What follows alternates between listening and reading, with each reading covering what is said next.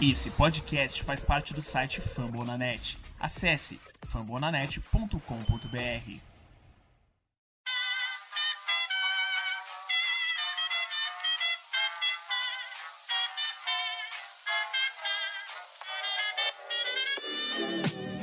Mais uma rebatida forte. E ela tá fora daqui! Uau!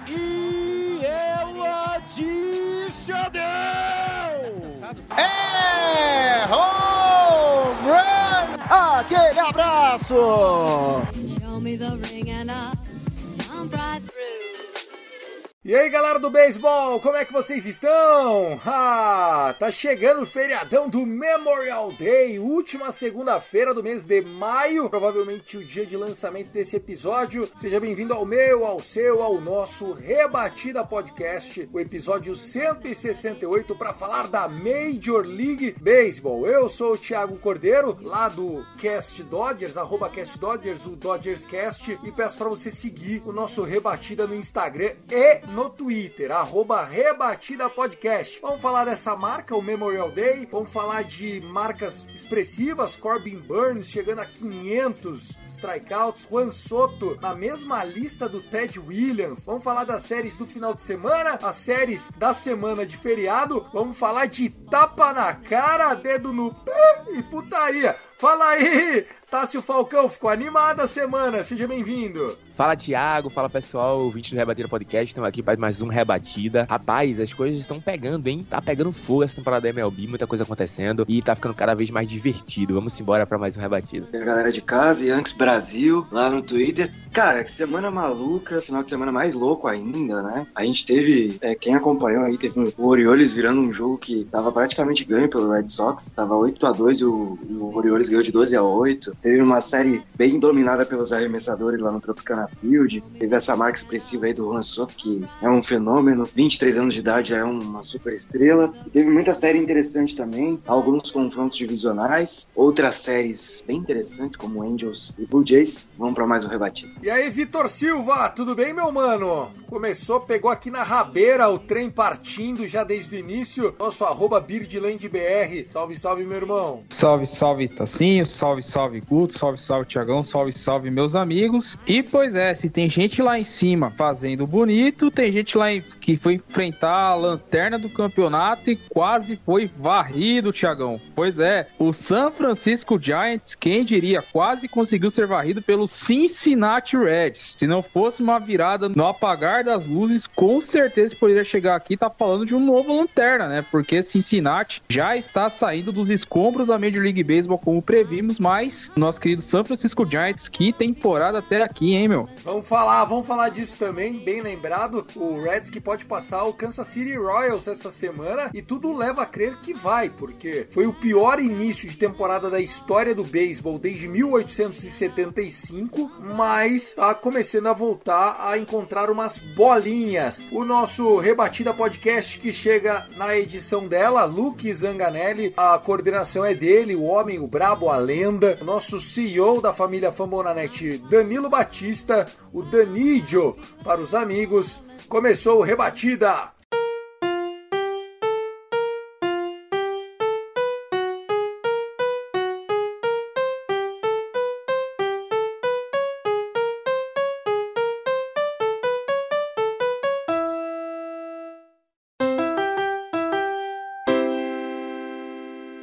Cantinho dos recados para agradar o chefe. Quando você ouvir esse episódio, já saberemos quem vai disputar com o Golden State Warriors a NBA Finals 2022. Nesse momento, o jogo está para começar. Então vamos de bolão. Tássio Falcão, Miami Heat ou Boston quem passa no jogo 7? Meu coração diz Miami Heat. Mas eu não creio que Jimmy Butler vai ter outra partida sensacional como no jogo 6, seguidamente, assim. Então eu acho que vai dar Boston Celtics. Mas eu espero que seja Heat, porque se for o Celtics, eu não irei assistir NBA Finals. Nossa, é o que mais, a de mais horroroso, né? Golden State Celtics. Para um torcedor do Lakers, eu também. Eu vou fazer questão. Turn off my TV. Vitor Silva, palpitão lá de Charm City sobre esse jogo de basquete. Rapaz, pelo que o Miami Heat jogou no jogo 6, 2006, né? O Jimmy Butler. Aquela história, né, Tiagão? Jogou no, no meu Bulls, né? Então sempre vai ter aquele. Vai ter a torcida, vai ter aquela afeição. Então, pelo coração, Heat ganha, ganha nesse jogo 7. Porque, meu irmão, se vai o Boston Celtics, meu amigo, é risco de ter um 4 a 0 daqueles, viu? Porque olha, Boston tá,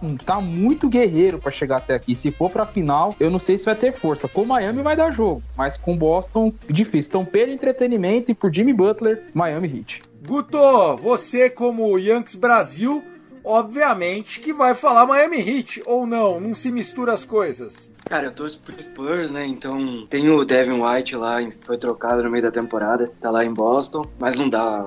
Uma, o, como o Victor falou, o Celtics é um time muito, muito guerreiro, mas depende muito do Tatum e do, do Jalen Brown. É um time que tem um esquema bem ajeitado, mas é, é, eu acho o Heat mais time. Eu acho que jogando em casa eles têm tudo para garantir a vaga na final aí. Segunda final em três anos e eu acho que vai dar Heat. É, eu não preciso nem falar, né? Eu sou torcedor do Lakers, vocês não sabem para quem que eu vou torcer, pô. Ainda mais que é a terra do meu Miami Dolphins. Então, então, boa sorte. Lembrando que Vegas, nesse momento, 9h30 da noite, está colocando Boston Celtics favorito por 2 pontos e meio. A line é menos 2,5 para o Boston Celtics. Quando você ouvir, você já vai saber o resultado e aí você vai ser engenheira ou engenheiro de obra pronta. Agora sim, Luke, vamos começar esse negócio.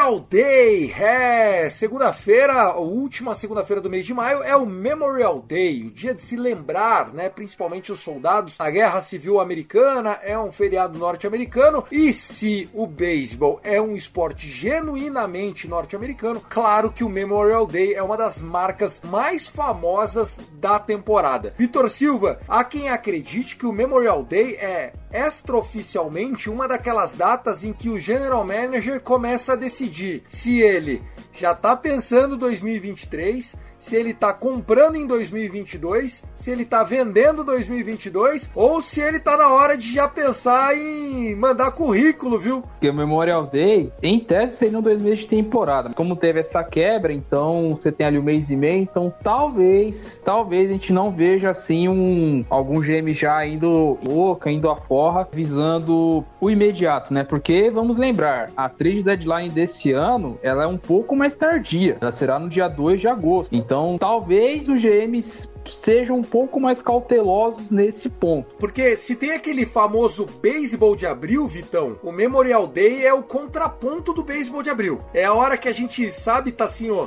aquele time que performou no beisebol de abril, se ele chegou no Memorial Day naquela pegada do beisebol de abril, oficialmente ele já tá tipo eu vim para brigar esse ano. Agora, se ele já começou a cair no Memorial Day, já é o cavalão paraguaio. Exatamente, a gente já consegue identificar várias equipes que a gente já consegue trilhar caminhos de que o barco já virou e de que a temporada já acabou, it's over, e é pensar no ano que vem. Enquanto outras ainda estão remando contra a própria maré para conquistar essa virada de chave, porque a gente tava até discutindo aqui no off antes de começar o programa, que eu acho que tem times que precisam ter um mês de junho espetacular para que volte desse atraso para se ainda acha que vai conseguir competir, tem que começar a ter um mês de junho espetacular, como é o caso do Boston Red Sox, que já se recuperou bem nesse final de, de, de, maio, mas que precisa remar mais. É o próprio White Sox. Então tem alguns times aí que precisam é, se provar, o Seattle Mariners também, antes de que decida o que vai fazer, né? Guto, tá um perde-ganha desgraçado, né? O Memorial Day, como o Vitão bem falou, esse ano ele é um pouco menos importante na avaliação. Mas como aqui a gente gosta de não só falar sobre o dia a dia, mas contar um pouco da história, Memorial Day é sempre sinônimo de Yankão Stadium bombando,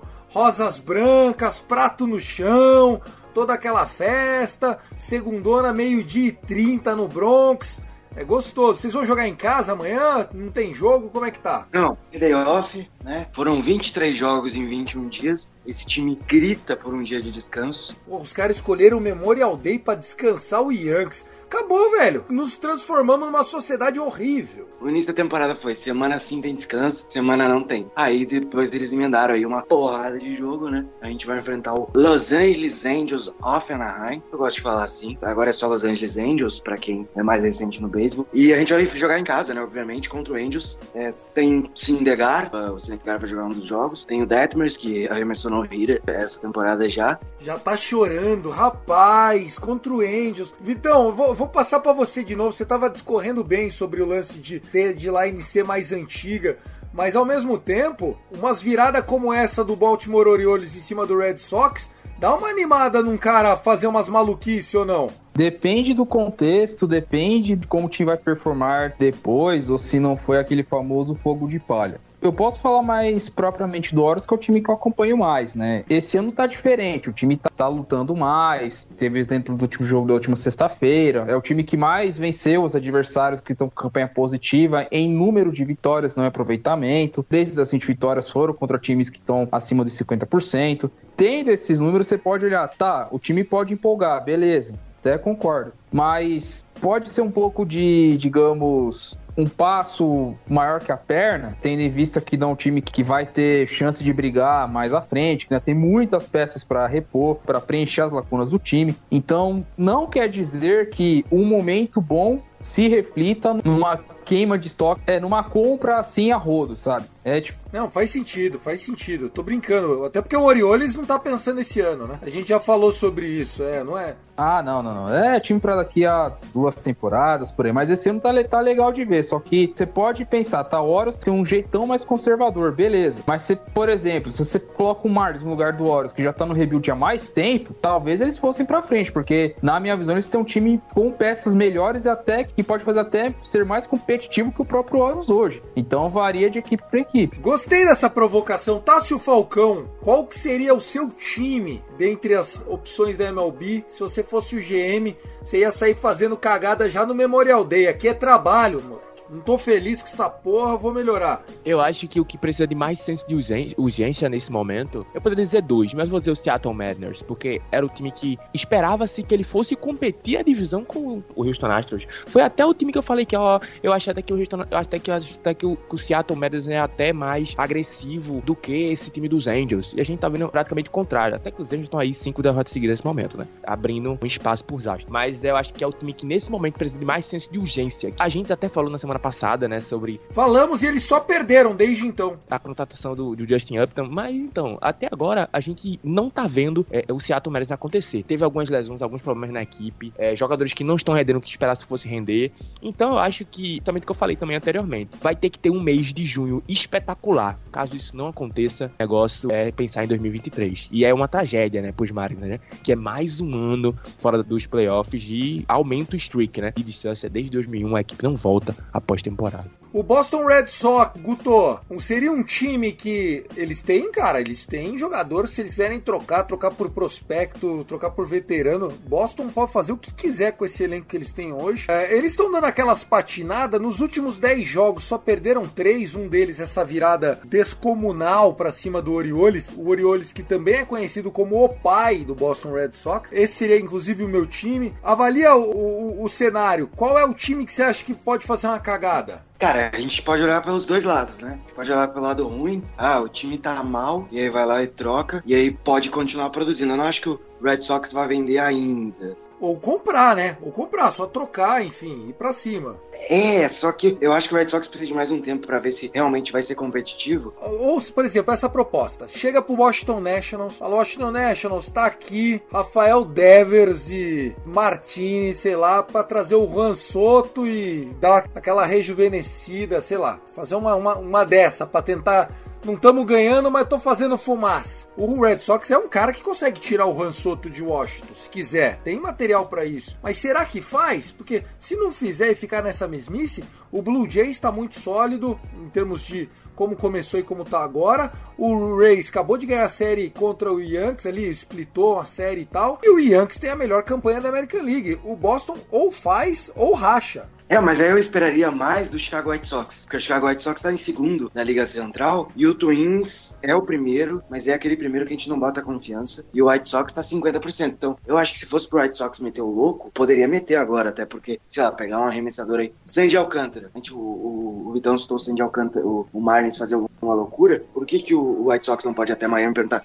vocês querem ir pelo Sandy Alcântara? E a gente dá pra arrumar a rotação. Pablo Lopes é mais inviável nesse momento, mas eu acho que o Sandy Alcântara seria um cara mais trocável, né? Não acho que, que o Juan Soto esteja no mercado de trocas. Esse é o rumor até agora, né? Se o Juan Soto vai ser trocado ou não, mas eu acho muito difícil. Difícil, né? O Washington Nationals tem que receber a fazenda para trocar o Soto, porque tem contrato por mais alguns anos. Uh, bom, eu dei a minha opinião de um time, obviamente que aqui a gente só tá brincando de Memorial Day. Por quê? Porque como a gente falou na abertura, o Vitão trouxe muito bem, né? Normalmente é a época do ano em que o time já jogou um terço da temporada, né? Aproximadamente 55, 50 jogos. Esse ano, por conta da quebra, os times estão atrás dessa contagem. O Dodgers, por exemplo, que é o meu time, o time que tem a melhor campanha hoje da MLB, tá 33-14, ou seja, tem 47 jogos. É isso aí que eu falei. Se tivesse começado o dia 1 de abril, tava com 55, 57, 58, alguma coisa ali. E já é um terço da temporada, amigão. Não é aquela coisa do beisebol de abril. O Memorial Day, ele é uma régua que já te joga no você tá brigando ou você tá passeando? Então, claro, a gente tem um monte de jeito de analisar. Por exemplo, Diamondbacks, falando da, da divisão aqui. O Padre está três jogos atrás do Dodgers. Primeiro lugar do wildcard, tá tranquilo. Tá indo lá, tá, tá ganhando seus jogos. O Giants quase foi varrido pelo Reds, mas enfim, ainda tem uma campanha positiva, 25-21. Tá melhor que o Atlanta Braves, que está 23-25, que seria o wildcard de lá, tá junto com o Cardinals ocupando as outras três vagas de wildcard. Lembrando que a partir desse ano são três vagas de wildcard, o Giants está ali ocupando, então tá um pouco mais folgado. Agora, um Arizona Diamondbacks que começou bem o ano e já tá caindo, pode ser um cara perfeito para soltar um Ketel Marte, para soltar um cara que vai mudar. Por quê? Porque ele já tá olhando e falando é, realmente, amigos, pode ser que eu não perca 100 jogos, mas também não vou ganhar mais que 70. Ferrou. Eu dei azar de estar aqui numa divisão muito difícil. Quem sabe se eu fosse o Pirates, eu tava um pouquinho melhor, né? Como não é, tá aí sofrendo. Pra gente encerrar esse assunto Memorial Day, algumas suposições pro lado de seller, né? Não de buyer, para quem vai vender. O Oakland A's ainda sobrou alguém para vender lá, Tassio? Trouxe num fato que eu já tava querendo falar sobre isso. Tem o Frank Montas lá no Oakland A's. O ano de controle do Montas é só esse e o próximo. Em 2024, ele é free agent. Galera já pode procurar o Frank Montas e não precisa pagar tanto pro Oakland por ele. Até porque o Oakland só tem só mais um aninho de, de controle sobre ele. Já tá, já, tá, já tá indo pro terceiro arbitration. Tem jogadores que, de fato, o Oakland pode se quer, acho que vender, mas o Oakland sempre quer, quer sempre buscar algo em troca. Mas eu acredito que o Frank Montas me interessa bastante. Eu não sei, depende muito de como os Rams vai chegar lá perto de agosto, na deadline. Se ainda vai ter um time que vai estar perto é, do playoff spot, mas vamos ver o que vai acontecer. Eu acho que o Frank Montas é um, é jogador que interessa muito a qualquer time para acrescentar na, sua rotação. O White Sox essa semana já começou o Memorial Day dele, tá? É, o, o Dallas Keuchel, infelizmente, foi direcionado já para Segment. Então o White Sox já começou a se movimentar. Eu acho que o Reds tem tudo para trocar já também, né? É, já saíram rumores é, de que eles colocaram já o Castilho no mercado de trocas. É talvez o principal nome de arremesso, né? Já citou o Frank Montes. Você tem o Tyler Meiro também, que é outro arremessador. Então, para quem precisa de arremesso, pode ser um nome interessante. E tem também no bullpen deles aquele moleque que é irmão do Edwin Dias, né? Que é o Alex Dias, que é um cara também que tá jogando bem esse ano. Pode ser outro nome aí para eles conseguirem algum retorno. Então, eu acho que o Reds tem um grande potencial de ser um vendedor assim. Não tô nem falando para trade deadline, tô falando realmente já para os próximos dias aí, quem sabe se vai uma proposta, eles já venderem o Castilho um meio aí para acumular prospects, a farm não é tão profunda. Eu acrescentaria também o Pittsburgh Parks na jogada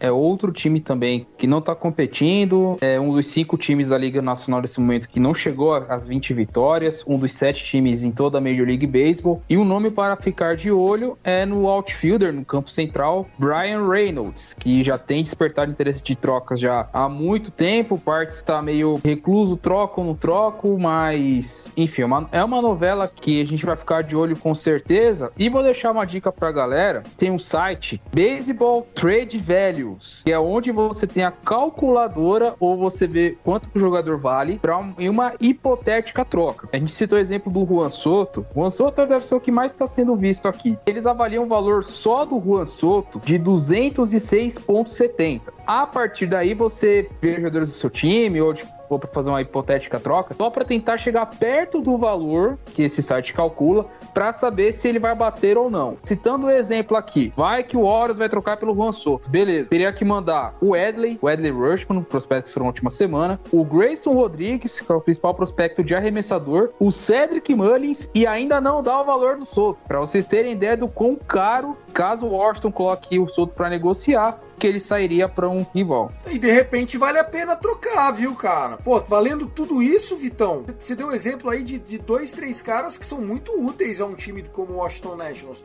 Se o menino que é do Scott Boras, e aí quando é, o agente é o Scott Boras, você sabe que vai sair muito caro, mesmo que valha, é muito caro. E você tem um cara infeliz lá que tá querendo um time diferente, que tá cobrando alguma situação. Não sei não, hein? O Vitão falou do, dos Pirates. Se os Pirates quisessem trocar o Reynolds, já tinha trocado, irmão. Eu acho que eu não vejo ninguém fazendo loucura ou esforço máximo para poder pegar o Reynolds, não. Eu acho que os Pirates não tem, nesse momento, coisas suficientes para que alguém vá lá e, ah, vamos buscar os Pirates. Eu acho que não é um fato nesse momento. Eu não vejo tanto talento assim disponível nos Pirates nesse momento, não. Já, apesar que já foi um time que destruiu muito talento por aí. Mas nesse momento, eu acho também ninguém fazendo nenhum esforço pro Brian Reynolds também não. Se eles não querem, se eles quisessem vender o Reynolds, já tinham vendido, já tinha trocado. Acho que eles vão trocar não. Perfeito, então, falamos do Memorial Day, suposições, lembrando que aqui, gente, a gente não tá dando é, informação, isso aqui é uma análise, né? O podcast hoje teve como objetivo contar um pouquinho para vocês sobre o Memorial Day, que é algo da cultura americana, mas que sempre nessa época do ano é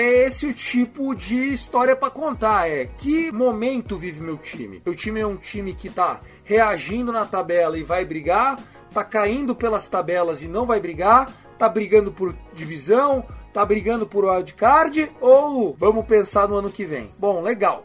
Uh, pra gente ainda encerrar, a gente falou do Han Soto. O Han Soto virou notícia. Guto Edinger, traga a informação ao seu ouvinte. Não, o Han Soto quebrou uma marquinha aí pouco emblemática, né? A gente tá falando de um cara de 23 anos de idade que já entrou numa lista que tem nada mais, nada menos do que Ted Williams, falar do Han Soto é chovendo molhado. Pode ficar falando a semana inteira. Só que ele entrou nessa lista aí no último. Acho que foi na sexta ou foi no sábado, não vou lembrar agora. Que ele foi que ele anotou a rebatida dupla dele de número 100. Já e ele tem 23 anos de idade. É, 100, 100 duplas, 100 home runs, 300 corridas impulsionadas, 400, 400 walks e 500 rebatidas com 23 anos ou menos. 23 anos ou menos, meu Deus, Juan Soto. Quem fez isso também? Ted Williams, Mel Watt, Mike Mann. É só isso, essa é a lista. Já mostra que o Juan Soto, Vitor, que já é campeão, já tem uma World Series, é um cara basicamente já certo pro Hall da Fama, né? Diferenciado. Poucos caras que você já vê desde novo com uma consistência grande, mantendo essas estatísticas absurdas, né? Lembrando que para um jogador estar no Hall da Fama, para entrar na, na, eleição do Hall da Fama, ele ter aquele service time da MLB, tem que completar 10 anos de serviço. Aí o jogador pode ser considerado. Se abrir uma exceção pro Juan Soto, pelo que ele vem fazendo, eu acho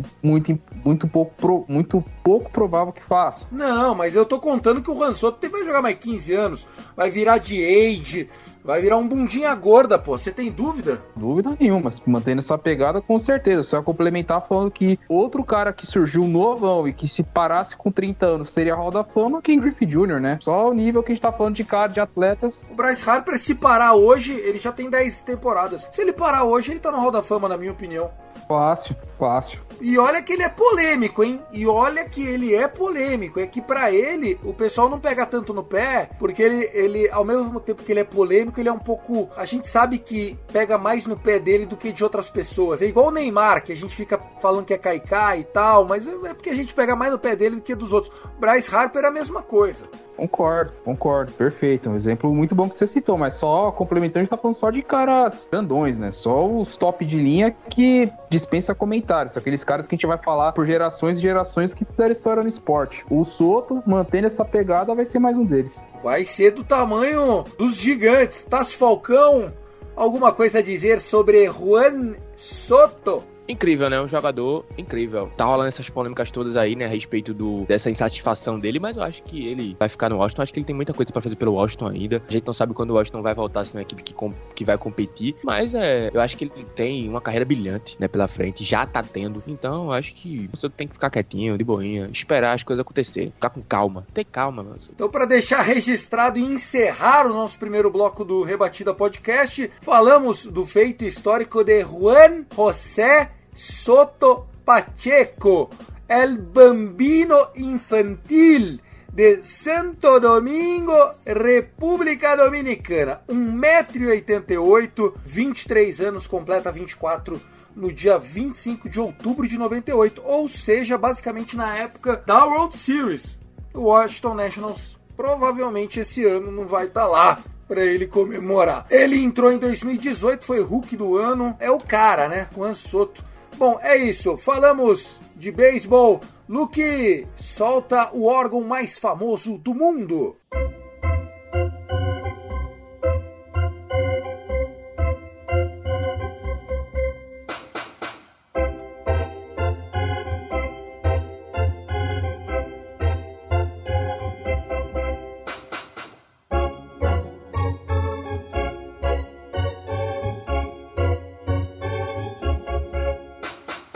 Senhoras e senhores, segundo bloco, como já é tradicional, a gente comenta as séries do final de semana e depois a gente já parte para a próxima falando dos jogos que já começam nesta segunda-feira. Você tava todo choroso hoje, Gutão, falando que o Yankees dominou, mas aí o Tampa Bay roubou duas vitórias. Começa falando dessa do que é até agora a melhor campanha da American League, New York Yankees. A gente ganhou 2 a 0 na sexta e 7 a 2 na quinta, né? Na sexta a gente teve um jogo de oito entradas do Dale, no Jameson Dale, esse Pittsburgh Pirates, que não cedeu nenhuma corrida, o Clay Holmes entrou e fechou a porta, né? Ontem teve uma ajuda hercúlea do árbitro, do Ambar, que tirou o último strike do Corey num duelo que depois veio a ser é, cedeu corrida, né? Ele cedeu uma corrida em seis entradas, mas ele não era para ter cedido nenhuma corrida porque ele lançou uma bola rápida a 99 milhas, bem no canto da zona, só que muito dentro e era strikeout, e aí o deu bola, a última arremesso, a última bola do duelo e virou wall. E aí virou uma bola de neve depois, mas hoje doeu mais. Hoje o torcedor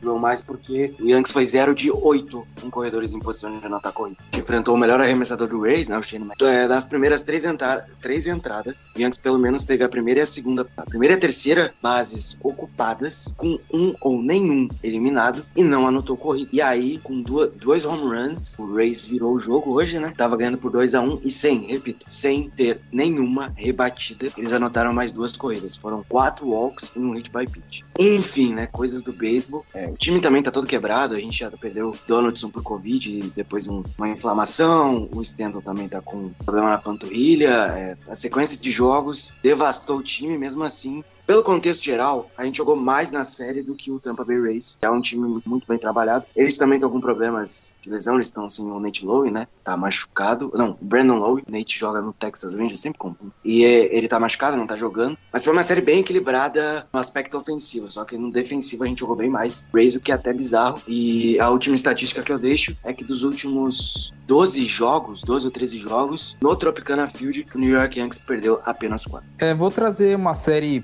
bem curiosa, que é entre o, foi entre o líder e o vice-líder da National League Central, a série entre St. Louis Cardinals e Milwaukee Brewers, série essa que terminou empatada em 2 a 2 E no jogo desse domingo, Tiagão, tivemos Corbin Burns alcançando a marca de 500 strikeouts na sua carreira. Sim, pois é. Corbin Burns, o ace, o atual Cy Young da Liga Nacional, colocou o ataque do Santo Luiz Cardinals no seu, no seu bolso. Sete entradas completas, cedeu apenas duas rebatidas no walk e 11 strikeouts. Um jogador que começou a temporada ali meio oscilante, depois se recuperou, já voltou à sua forma dominante. O placar em si da série empatada não muda muito na classificação. O Brewer segue líder da divisão, mantendo seus três jogos e meio de vantagem sobre o St. Louis Cardinals, mantém uma das três vagas hoje dos times de melhor melhor campanha, mas esse fato de 500 strikeouts para o nosso querido Corbin Burns merece seu registro. Eu achei muito bem lembrado, né? O Corbin Burns, que pode ser lembrado, Vitão, daqui a alguns anos, como o homem que mudou o jogo mesmo de fato, né? Há de se recordar aí, quem acompanhou o último acordo com os atletas, foi criado agora uma lista para jogadores receberem por desempenho e é basicamente uma cláusula Corbin Burns, né?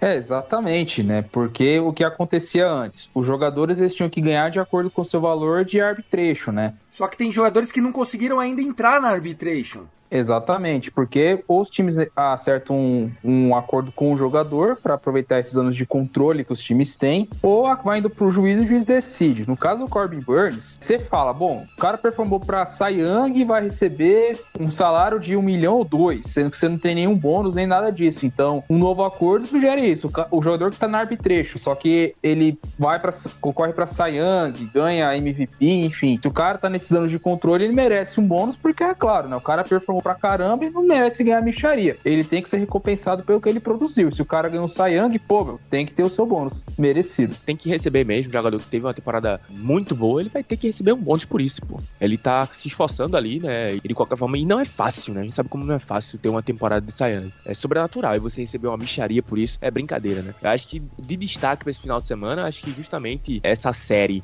dos Angels Toronto Blue Jays abre muito parâmetro sobre essa disputa no playoff spot. Eu acho que essa série é fundamental para é, separar os caminhos e pode ser que seja fundamental lá na frente, né? Quando a gente tiver no final da temporada e, e contando lá vitórias e derrotas, essa série pode ser fundamental para o processo de classificação. Que eu estava até comentando com o Guto antes aqui em off. Toronto e Tampa Bay estarão lá nos playoffs. Isso é um fato. Então acho que nesse momento a disputa na Liga é, Americana é uma vaga para quatro times disputando nesse momento. Eu acho que nesse momento eu enxergo quatro times nessa disputa, com o Toronto Blue Jays e o Tampa Bay Rays lá, lá em cima. Então acho que é preocupante os Angels nesse momento estarem com cinco derrotas seguidas e cada vez mais diminuindo a diferença, essa gordurinha que eles tinham montado, né?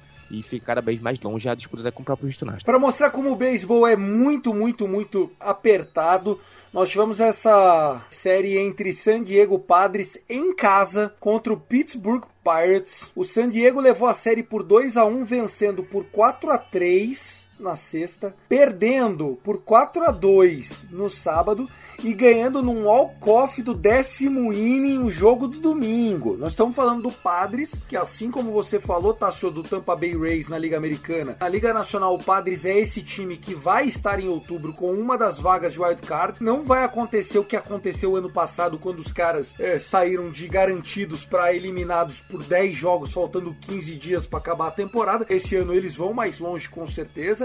Se eu pudesse contar também aqui uma série que eu achei muito interessante, foi essa série entre o Philadelphia Phillies e o New York Mets. Tem séries de, de bastante runs a score. O New York Mets fez oito corridas na sexta, oito corridas no sábado. Não sei quanto tá o jogo hoje, 3 a 1 aqui, no bottom da quinta. E assim, se for varrido aqui, o Phillies já fica muito atrás. O Phillies tá perdendo o terreno muito rápido pro próprio wild card, porque se a gente tá analisando, Guto, o, o cenário da Liga Nacional tem lá Padres, Giants e Cardinals como os times que estão positivos e performando em campanha. O Phillies e o Braves vão brigar com o Mets pela divisão, sendo que já estão quase 10 jogos atrás. 10 jogos atrás. Porque senão a hora que acordar é isso também. É igual o Boston Red Sox, é igual o Angels. A hora que o cara acordar, amigão, o máximo que ele vai conseguir é ser o terceiro do card. Se ele passar, vai pegar dar de cara com o Dodgers. É a temporada ficando em sério risco, né? Mas aí você tem uma questão. O Phillies ainda tá muito atrás do Braves. Eu acho que a, a, briga mesmo é o Braves tentar fazer alguma coisa em cima do Mets. A gente falou muito do Braves no podcast meio de semana, né? Sobre esse time chegar na metade da temporada e, por exemplo, no ano retrasado só garantiu a divisão, só ficou 50% no ano passado, né? No jogo 110. Então, tipo assim, Braves é um time que sempre tem começos ruins, mas termina a temporada muito bem, então eu não desacreditaria ainda do Braves. Mas tá ficando difícil, né? E tá ficando difícil também porque o St. Louis e o Milwaukee não tem uma disputa ali na central, porque eles enfrentam a maioria dos jogos é Cubs, Pittsburgh e Reds, além dos confrontos entre eles. Né? E na divisão Oeste, a competitividade já é o contrário, já é muito grande. Padres, o Giants e o Dodgers são três times bons. E aí quando eles saem para fora da divisão, eles já tem um, pô, a gente jogou com Dodgers, a gente jogou com Giants, são rivalidades, são confrontos difíceis. E aí isso dá uma, uma casca, dá uma, uma facilidade de você enfrentar esses adversários do mesmo nível um pouquinho abaixo, que você consegue sair melhor. Então, assim, tem dois times com 30 vitórias na NL West, Dodgers e o Padres. Só para completar, o Angels, tudo bem que são cinco derrotas seguidas, tudo mais, mas eles estão bem positivos ainda. Seis jogos acima de 50%, é 27 21. Hoje, os times que estão no wild card, além do Rays, do Toronto, dos, dos campeões de divisão, que, que estariam brigando, é, não, ao meu ver, é o Chicago White Sox, que eu acho que vai brigar pela ainda acho que ganha. O Los Angeles Angels, obviamente, por essa última vaga. E o Texas Rangers, que deu uma voltada, deu uma crescida e, e pode brigar também por uma vaga de playoff. De resto, eu acho que fica um pouco complicado se, como o Tassi falou, se a Mariners não reagir. Mais alguma série, então, pra gente destacar ou já vamos falar da próxima semana? Porque é o seguinte, os confrontos estão muito, muito, muito pegados, né? A gente teve por exemplo, a, série entre o Cleveland Guardians e o Detroit Tigers, que o Cleveland Guardians vai se arrepender dessas derrotinhas se chegar na última semana precisando ganhar cinco dos últimos sete jogos para brigar pela última vaga de wildcard, sei lá, se acontecer. Não dá para ficar desperdiçando o jogo que era para se vencer. E o Shane Bieber, apesar de estar tá apanhando ali, também a gente sabe que sem muito suporte não dá para ir longe. Outra série que saiu um ponto para burro, gente, foi Washington Nationals e Colorado Rockies jogando lá em DC, na capital federal. Foi boa série, foi bem animada. O jogo jogo desse domingo também teve viradas, tal, saiu na frente Colorado, tomou a virada, acabou 6 a 5. Como é gostoso assistir o beisebol do Colorado. Se você não for torcedor do Rockies, né? Se você for torcedor é uma tragédia. E essa série do do Blue Jays. Hoje, esse jogo épico 11 a 10 para fechar o domingão. Querem falar de segunda-feira? Quem começa? Tiagão, antes de a gente passar para segunda-feira, a gente tem que citar, né, que o nosso glorioso San Francisco Giants tomando sufoco do Reds, né? Não sei se, se a gente pode dar um, um ênfase a mais aí, mas vamos falar para os nossos ouvintes porque, pasmem, o Reds já tá saindo da lanterna, já está saindo do porão da MLB, meu amigo.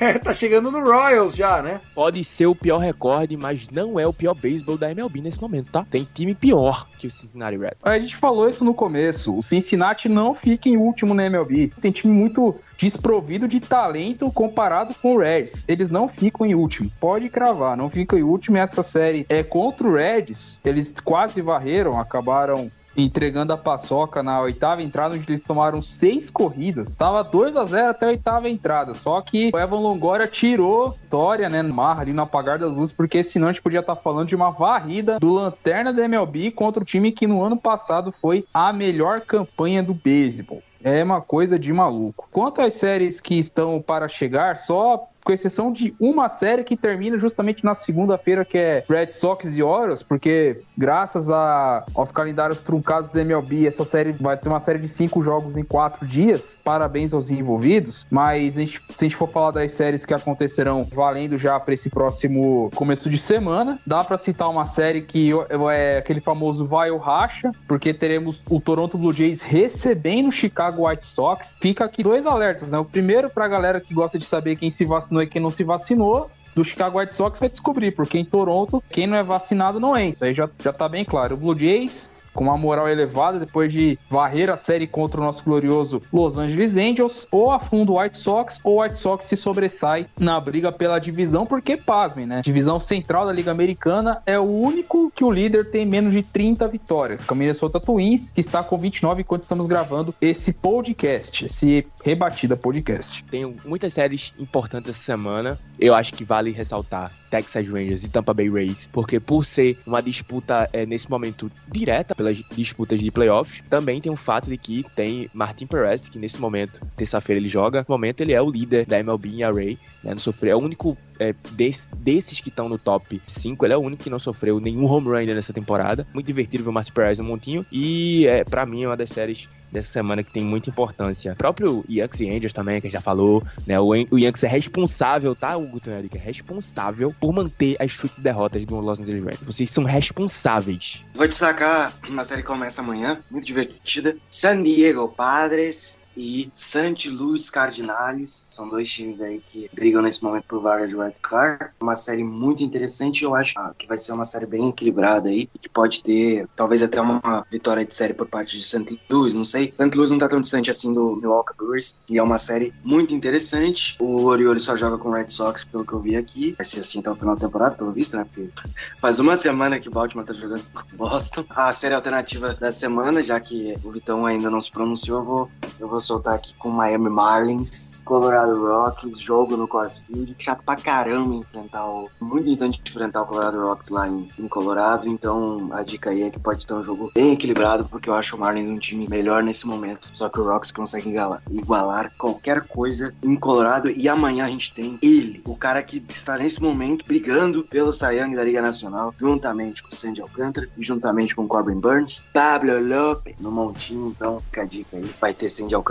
nessa série. Eu gosto quando o, o Gutinho faz igual eu, eu, brinco também, de falar em, falar em espanhol. Pablo Lopes no Mile High vai sofrer o homem lá, viu? Não é fácil não.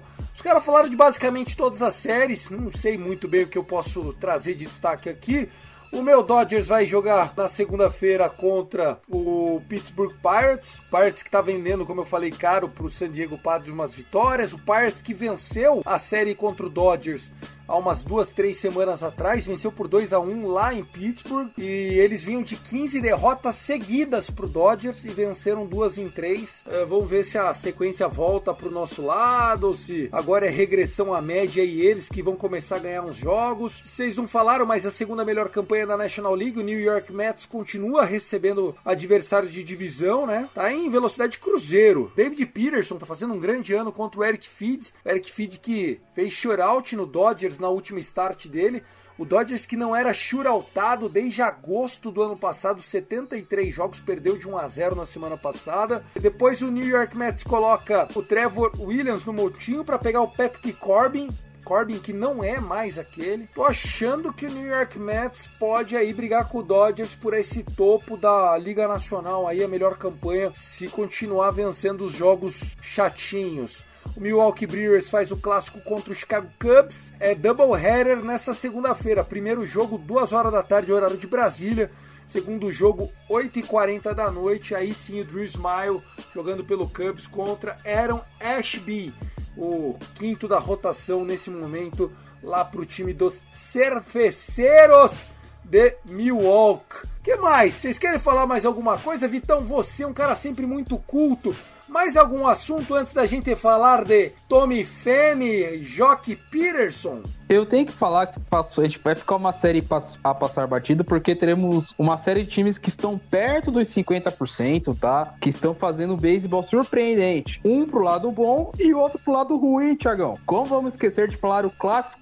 Temos dois clássicos. Esse que estão falando é o clássico da letra A teremos a Arizona Diamondbacks recebendo o Atlanta Braves. Dois times ali que estão perto dos 50%. Como falamos, um tá surpreendendo para bom, que é o Arizona, que ninguém esperava que fosse ter um começo tão assim, fora da curva, batendo 50% até com campanha positiva. É, enquanto estamos gravando isso durante o mês de maio, contra o Atlanta Braves, que é aquele time vai, não vai, enfim. Lembrando que o Braves estreou até um, um prospecto, seu principal prospecto, é, me fugiu até o nome aqui, é o Michael Harris II. É, é, o Atlanta tá tendo que se virar com o que tem. O Acunha joga duas, depois fica, se poupa em uma. O Charlie Morton muito irregular. Que time Meroso ainda não mostrou a que veio para Atlanta. Então, ainda é um time que tá muito oscilante. E, o, e Arizona não tem nada a perder. Então, pode ser, sair uma série muito divertida. E o outro clássico é o clássico Reds The Color. Porque quem sabe Cincinnati não sai da lanterna, não sai do abismo da MLB contra o Boston Red Sox. E imagina, Thiago, um time que tava metendo 12 corridas em todo mundo vai e me leva um pau do Reds. Que nem o Giants conseguiu essa proeza. Meu amigo, pode pegar fogo lá no Fenway Park. Como diria o Faustão, tá pegando fogo, bicho. Boa, é verdade. Ó, por falar em pegar fogo, vamos falar do que aconteceu então pra gente já encerrando esse rebatida 168. Essa semana, dois jogadores viraram manchete todos os veículos de imprensa da Major League por uma situação inusitada. Durante o aquecimento, antes do primeiro jogo da série entre Cincinnati Reds e São Francisco Giants, o jogador Tommy Pham, outfielder do Cincinnati Reds, deu um tapa na cara do Jock Peterson do São Francisco Giants. Os dois estavam conversando, um meteu tapa na cara do outro, o outro se assustou com o tapa, virou de costas, saiu. Jock Peterson foi scratch, foi tirado da partida. No final do jogo, ele foi dar entrevista o que aconteceu? Ele falou: olha, aconteceu que a gente jogava uma liga de fantasy e o Tommy Fenn não concordou do jeito que eu fiz o manuseio dos meus jogadores. Envolvia o running back Jeff Wilson do São Francisco 49ers na época.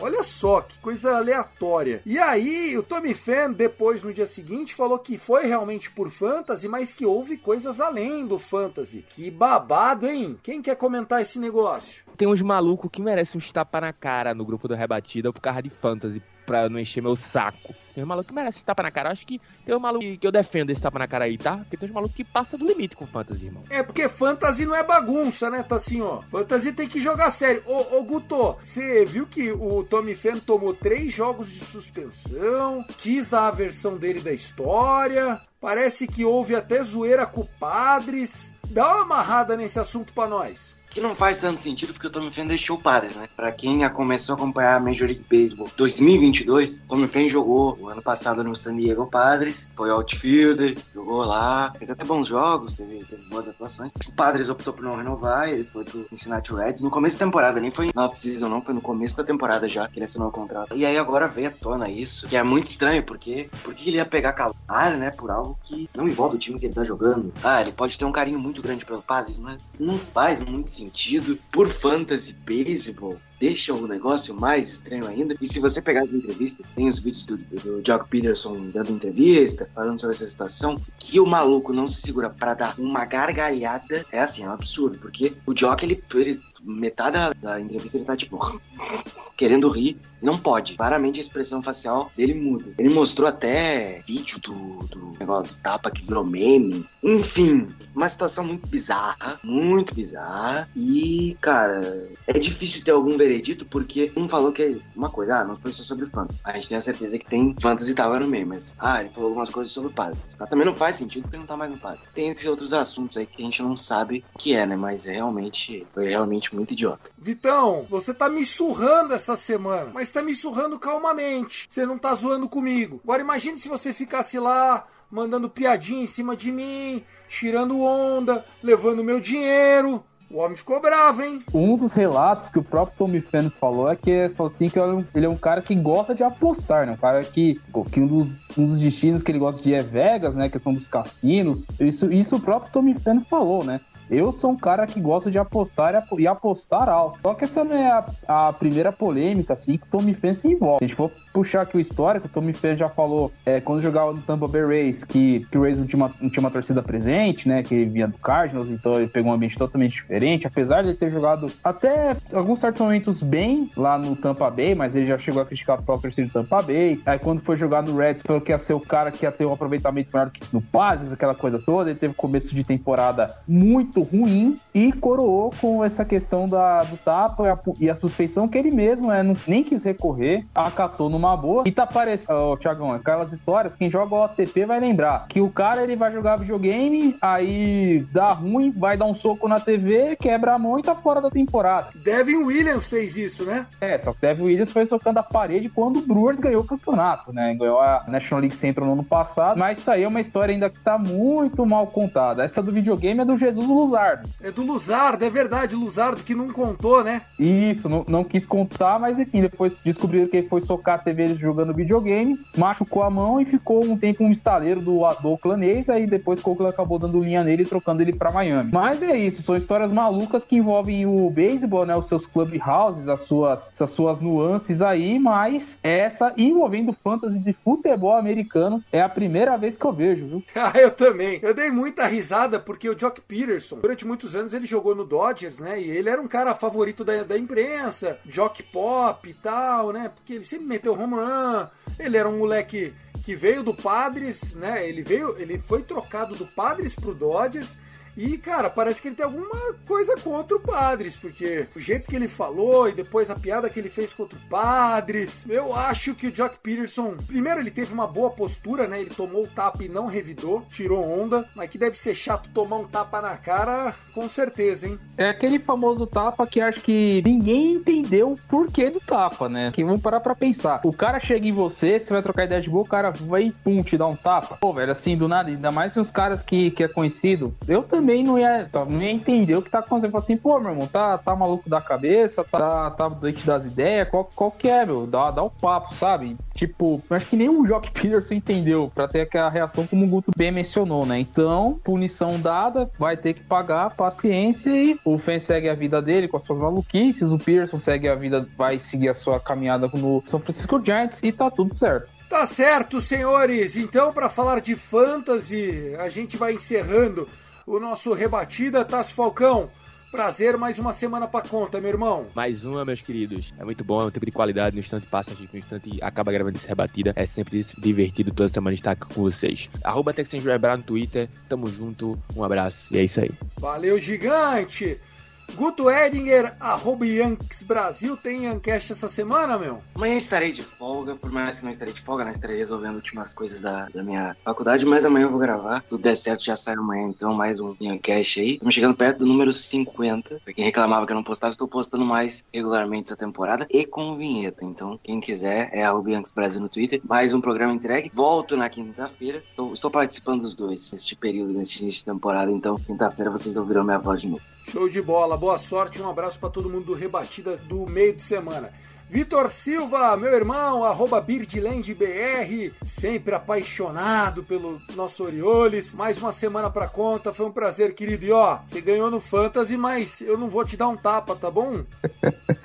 Que isso, Tiagão, que isso. A gente brinca, né? Mas a gente sabe que o carinho é recíproco. Só pra constar, galera, eu ganhei dele no Fantasy com um pitcher a menos na rotação, tá? Joguei com apenas quatro pitchers. Eu também, eu também. O, o Joe Ryan lá pegou Covid, velho. Eu também. Eu... Só que aí, o seu pegou Covid. É que assim, joga Fantasy que a escalação é semanal. Então o que, que eu pensei? Bom, deixa o slot aberto, que eu não, não tô confiando nas partidas dos pitchers essa semana. Pega o pitcher no, na free agency e escala ele pra jogar na semana. Só que o Wave veio na quarta-feira, só que você vai contar pra segunda. Então, no fim, a minha estratégia deu água. Só que hoje acabou dando certo que teve. E foi uma viradinha safada, né? Eu tinha chegado a buscar o jogo e se abriu no último dia. Parabéns. Então, então aí, Thiago. Ainda 4-3. Primeira vez que tô tendo campanha positiva na liga e na liga do Rebatida. Abraços, Dario Neto, né? Mais uma vitória pra conta, graças a Deus. Então é isso, programa entregue. Tiagão, Tassinho, Guto, abraço para todo mundo. Por mais beisebol, vamos acompanhar esse esporte maravilhoso. E só fazendo aqui dois merchans aqui, 0800 Fantasy, contando jardas pro nosso amigo Thiago Cordeiro. Esse é Fantasy de futebol americano, é tá, tá parado devido aos season da NFL, enfim, já passou o draft, então os times saindo pros seus OTAs, né, pros seus training camps e tudo mais. E só avisando aqui, show antes do show, estamos fazendo uma série cobrindo os prospectos, cada um por sua posição. É, no programa que vai ser ao ar essa semana, cobrimos os catchers. Iremos gravar Guto, Padreco e eu sobre os primeira base. E a College World Series já vai começar os seus playoffs, já está batendo na porta. Teremos os regionais começando esse fim de semana. E todos esses vocês saberão no show do show. Abraço a todos. Valeu! Muito bom! Vitor Silva, Tras Falcão, Guto Edinger e eu, Thiago Cordeiro. Vamos ficando por aqui. Segue a gente lá no Instagram e no Twitter, arroba Rebatida Podcast. Um abraço pro Kevin Ododger, nosso Kevin que ajuda pra caramba com as artes lá do Instagram. Um abraço também pro Gui, pro nosso Danilo Batista, nosso CEO, e claro, pra ela, Luke Zanganelli, na edição. Episódio 168 vai ficando por aqui. Tem podcast duas vezes por semana aqui no Rebatida. Compartilha cinco estrelas no Spotify. E a gente volta. Let's play baseball!